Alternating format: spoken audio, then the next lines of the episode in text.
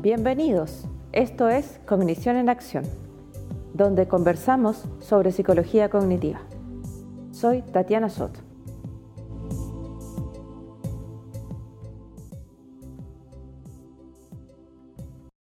Hola, hoy día los invito a pensar, a comentar una pregunta clásica pero nunca completamente contestada, que es imposible de contestar en esta breve grabación. Sin embargo, es importante mantenerla en mente cuando tratamos de diferenciar conductismo de cognitivismo.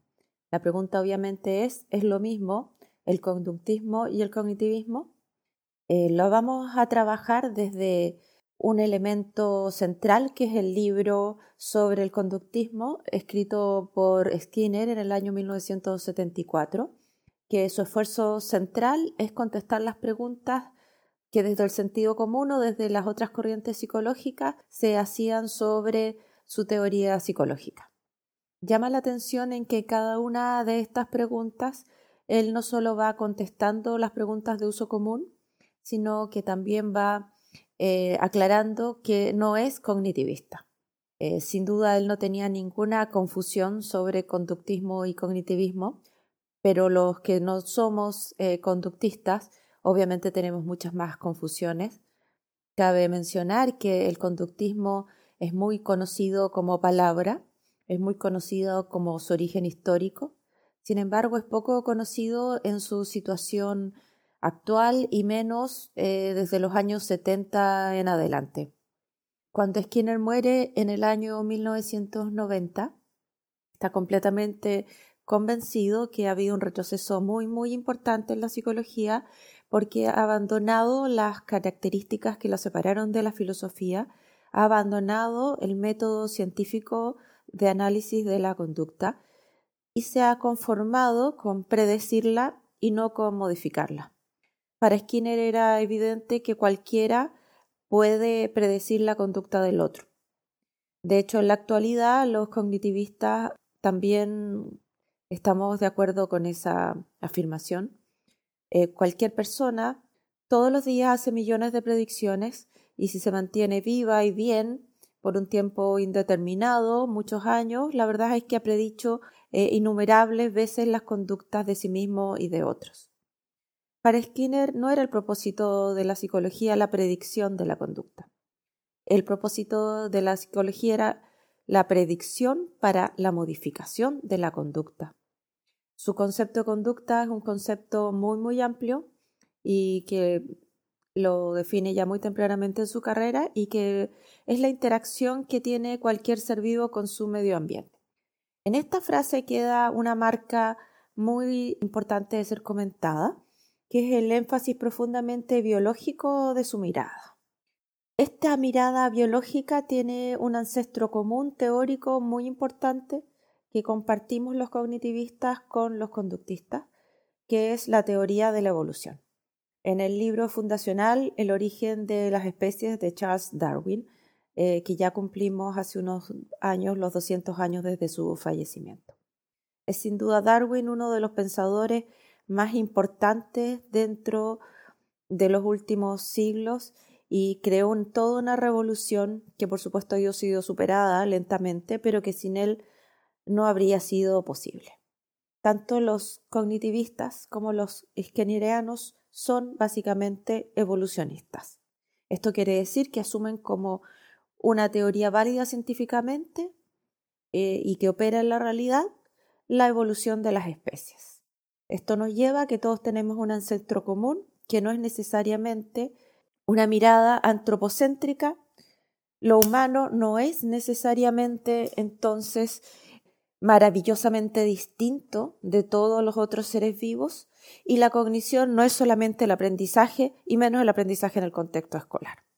Esto que parece muy simple suele ser muy agresivo con una noción cultural muy básica, que es que los humanos somos hijos de Dios y que los humanos fuimos criados a su imagen y semejanza y que somos seres dotados de espíritu y que somos cualitativamente distintos al resto de la creación natural y que es más la creación natural nos pertenece.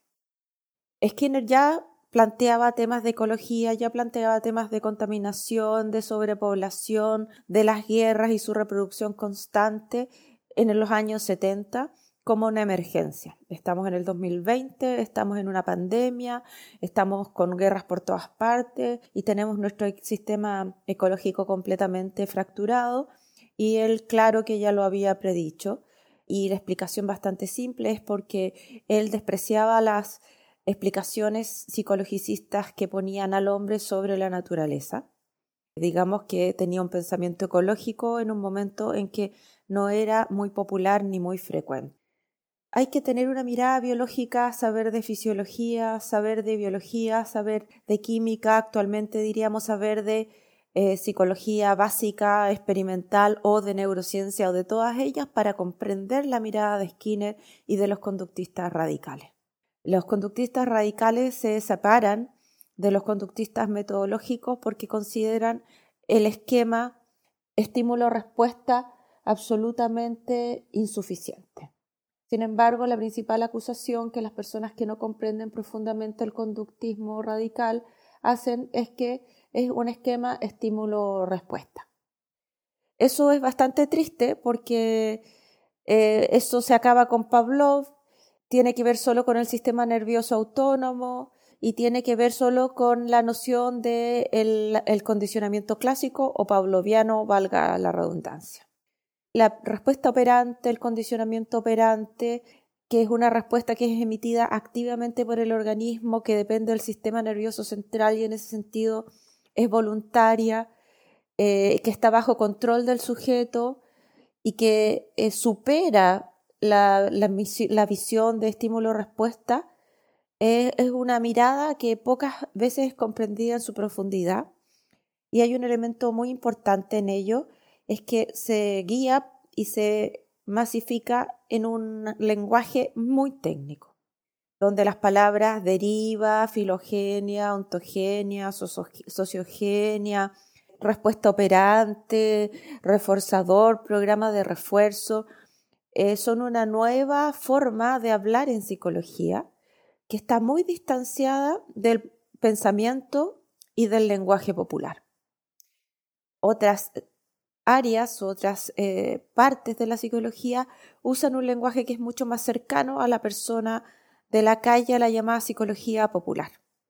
En cambio, los conductistas crearon su propia forma de mirar la psicología y su propio lenguaje, que es derivado de las ciencias físicas y biológicas y asume sus supuestos.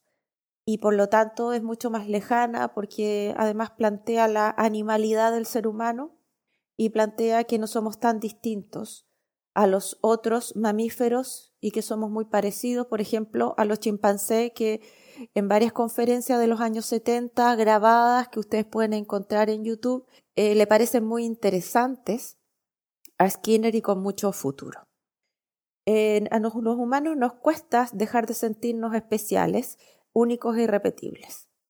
Los humanos nos sentimos con una mismidad, como decimos los cognitivistas, que nos hace sentirnos únicos e irrepetibles y que nos hace distintos de los otros humanos. Pero si nos hace distintos de los otros humanos, nos hace aún más distintos de los otros animales.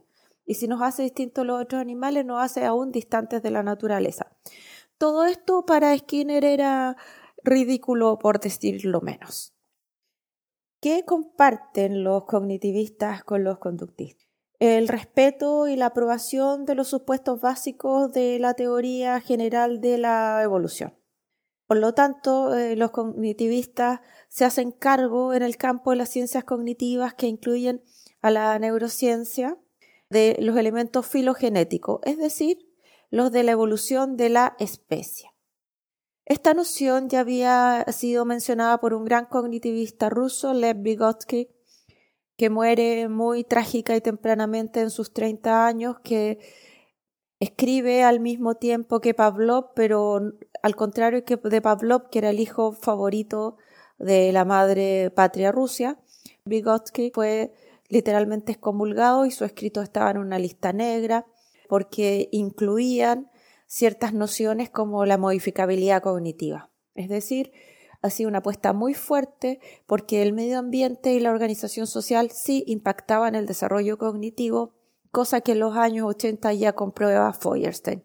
Y decimos comprueba porque hay experimentación y de hecho desarrolla un método muy importante eh, que es el LPAD para hacer una estimulación cognitiva que permita eh, mejorar el rendimiento cognitivo aún en las condiciones más adversas. Este predominio que plantea Skinner y, y todos los eh, conductistas posteriores a él del medio ambiente no es una negación de la genética, es un complemento. Eh, la pregunta si el ser humano nace o se hace de una manera es una pregunta que ya deberíamos haber superado, sin embargo es la que domina siempre la formación de pregrado y que las ponemos en posiciones que son binarias, opuestas y que hace que los estudiantes de pregrado de cualquier carrera que estudian teoría cognitiva eh, sufran muchísimos prejuicios. La genética no se opone al medio ambiente. El medio ambiente no deja intacta la genética. Eso ya lo sabemos con el surgimiento de la epigenética que ha dado avances espectaculares en los últimos 20 años y ya desde el año 2000 aún más avances espectaculares porque estamos pudiendo hacer estudios y tener reportes de estudios internacionales longitudinales donde se ha hecho seguimiento, por ejemplo, de las madres que estaban embarazadas en las Torres Gemelas y las consecuencias intrauterinas de las vivencias de las madres en una situación altamente estresante. Para decir algo relativamente triste, pero también muy contextual, Seguramente se van a hacer estudios de las madres que estuvieron en cuarentena embarazadas con COVID-19 y también la epigenética va a dar un gran salto. Sin embargo, los primeros estudios de epigenética, que también son muy interesantes y se vinculan con la neurociencia, parten de la Segunda Guerra Mundial, donde poblaciones sufrieron hambrunas, endogamia forzada por situaciones de aislamiento. Y hasta el día de hoy estamos estudiando estas poblaciones y viendo cómo es absolutamente intrincado y no separable la relación entre la biología y el medio ambiente. El ser siempre es un ser en el mundo. La insistencia de Skinner y de los conductistas radicales en el contexto tiene que ser tomada en cuenta. Los seres humanos nacemos en relaciones sociales, los seres humanos nacemos en un contexto complejo, cambiante y el que vamos cambiando con nuestra propia conducta y los seres humanos nacemos con sistemas de control. Skinner decía que la psicoterapia y la educación eran sistemas de control, sistemas de control por consecuencias. Él mismo asumía que era muy difícil y todo lo que había costado que se tomara como válida la teoría de la evolución a través de la selección natural y decía que iba a ser muy difícil que su teoría fuera aceptada porque era también una teoría de selección basada en las consecuencias de los actos en un contexto social. Él se muere muy decepcionado de la psicología. Él a veces oponía el conductismo a la psicología, lo separaba literalmente, no lo consideraba parte de la psicología. Y consideraba que los cognitivistas éramos creacionistas de la psicología porque habíamos revivido la noción del yo y de la mente o del self, la imagen consciente de uno mismo, y él despreciaba el cognitivismo. O sea, si a Skinner le hubiéramos preguntado si un conductista tenía o sabía algo de conductismo, un cognitivista, perdón, sabía o tenía alguna relación con el conductismo, él lo hubiera negado como lo hizo sistemáticamente eh, con su tensión histórica con Chomsky para siempre. O sea, para Skinner, nunca un conductista se hubiera vuelto cognitivista. Sin embargo, muchos cognitivistas tuvieron primero un entrenamiento conductista. Desde el punto de vista de los cognitivistas, la negación del, conductismo es mucho menos explícita y es mucho menos específica, es, mucho más genérica. y, no hay tantos libros cognitivistas que muestren un dominio tan intenso del paradigma conductista. Más bien nosotros negamos el conductismo sin conocerlo en profundidad. Dentro de la formación de los psicólogos de pre y posgrado y también de los educadores o de otros especialistas como los fonoaudiólogos, la formación en psicología conductual es bastante básica y yo diría que bastante mala, porque opera sobre prejuicios. Se habla mucho de, conceptos eh, desde la teoría conductual, pero se lee poco. Hay una frase que ya discutiremos en otro post que habla sobre que la educación es conductista. Eh, la verdad es que alguien que sepa la posición skinneriana sobre la educación se reiría a gritos, pero hay millones de libros y millones de doctorados eh, basados sobre la idea de que la educación es conductista, lo que es una broma.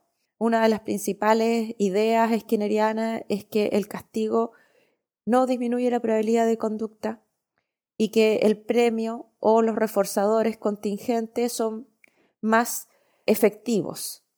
Una idea educativa propiamente skinneriana es que nadie puede pasar de una unidad de aprendizaje a otro sin dominar completamente el contenido. Y la verdad es que en todos los países del mundo eso pasa todos los días. Si la educación fuera skinneriana, cada profesor debería conocer las motivaciones particulares, los reforzadores sociales, idiosincráticos de cada uno de sus estudiantes y trabajar sobre ellos. La verdad es que nosotros hacemos sistemas de castigo más que sistemas de refuerzo. Por lo tanto, la educación no es eh, conductista en un sentido operante, en un sentido esquineriano, en un sentido más de los años 70 en adelante. Sí es una educación que no tiene un paradigma cognitivo claro y que hace unas muchísimas mezclas de muchos elementos, porque básicamente hemos fallado también en auxiliar a los sistemas educativos, hemos fallado en ser una disciplina puente y los profesores cada vez saben menos de psicología y se ven arrojados al campo educativo con nociones muy vagas que los llevan a operar desde la psicología popular. Esa es una deuda muy grande que tenemos con el sistema educativo y que ahora no está pasando la, cuesta, la, cuenta recurrentemente. Pero si bien los, conductistas no son cognitivistas y los cognitivistas no son conductistas, ¿qué tienen en común? Ya dijimos muchas veces y ojalá lo hayan entendido o compartido o lo puedan discutir. La teoría de la evolución, la mirada no antropocéntrica de la cognición, el respeto por los aspectos fisiológicos y neurológicos sin llegar a pensar que la conducta humana es solo neurología o fisiología. Es un antecedente importante. Un buen cognitivista debe saber de neurociencia, un buen conductista debería saber de neurociencia. Una nota curiosa es que uno de los campos de especialización en que Skinner participó como estudiante posgraduado fue la fisiología del sistema nervioso. Era un gran conocedor no tenía un conocimiento superficial como muchos de nosotros. Otro elemento que compartimos es la importancia del lenguaje, con distintas explicaciones de su función y de su origen, pero la importancia del lenguaje. Otro elemento es que somos enfoques más bien pragmáticos y funcionalistas que enfoques estructuralistas. Skinner se rió consistentemente de los estructuralistas y sus intentos por hacer una topografía estática de la conducta, porque decía que los sistemas que explican la conducta deben incluir la noción de contexto, eh, cosa que yo comparto absolutamente. La conducta no es explicable sin su contexto. Pero ¿por qué es tan difícil aceptar entonces el conductismo y el cognitivismo? Una razón muy pragmática es porque usamos un lenguaje que está muy lejano a la realidad cotidiana más el, conductismo que el cognitivismo, pero es así. Nuestra forma de hablar es muy rebuscada, es una forma muy técnica. Eh, decimos palabras como filogenia, ontogenia y deriva, o decimos palabras como imagen consciente de uno mismo, o como mismidad, em, y son cosas que no se escuchan en todas partes, que no han llegado a la cultura popular. También nuestra forma de explicar lo humano eh, va contra el pensamiento popular, son eh, mecanismos contralógicos. Por ejemplo, decir que el premio es más efectivo que el castigo para regular la conducta, cuando la creencia popular es que castigar es lo más efectivo. Eh, al poner énfasis en el medio ambiente, quitamos el control a la idea del yo, a la idea de la voluntad y le quitamos el rol central al ser humano y lo llevamos a una dimensión equiparable a cualquier homínido. Eso es bastante agresivo desde el punto de vista de la lógica popular. No dejamos mucho espacio para el yo, especialmente los conductistas. Los cognitivistas sí dejamos espacio para el yo, pero no en el sentido más clásico que es más cercano al psicoanálisis. Nosotros hablamos de imagen consciente de uno mismo, pero también creemos que esta imagen va cambiando y que es relativamente inestable y que todos los días el ser humano va contestando la pregunta ¿quién soy yo? y que esta conducta de autoobservación ya decía Skinner que era posible, sin embargo los cognitivistas las valoramos de otra manera. Skinner no creía en la caja negra, no creía que había un límite de la conducta que era la piel, eso lo encontraba ridículo. De hecho, los primeros conductistas estudian los mecanismos finísimos de los reflejos y también de las emociones. Y, por ejemplo, tenemos a Damasio, que es un cognitivista que viene del área de la neurociencia, que quizás es el experto mundial que más conocimiento tiene sobre la relación entre neurociencia y los aspectos socioafectivos de la cognición humana. En nuestra forma de hablar, y eso lo compartimos con el conductismo, es muy lejano y está muy mal comunicado. Somos fomes, somos aburridos. Eh, no vendemos ni un boleto pero sí tenemos algo que aportar como lo tienen todas las líneas psicológicas, no hay ninguna que no tenga ningún aporte. Una reflexión de Skinner que a mí me encanta decir, él la decía en forma negativa, pero para mí es positiva, es que con los años la psicología se ha convertido más en una praxis en la vida cotidiana, más en una profesión u oficio que en una ciencia. Él lo consideraba un retroceso yo lo considero un progreso será porque soy terapeuta cognitivo o racionalista o porque me gusta la idea de dar herramientas a las personas para que autorregulen y modifiquen su propia conducta, que no era algo que particularmente le interese a los que todavía siguen los lineamientos del conductismo en su versión radical y posterior a Pavlov, evidentemente. Los invito a leer conductismo. El libro, porque habría que empezar, se llama Sobre el conductismo. Skinner estudió literatura y es un gran escritor. Y escribe muy bien, muy claro, muy sucinto. Y quizás uno de sus libros menos leídos es sobre el conductismo. Y la invitación es, a leerlo y también a leer sus planteamientos sobre la libertad y la dignidad y cómo él pensaba que nuestra estructura social debía ser modificada en su libro más vendido que es Walden 2. Gracias por volvernos a escuchar.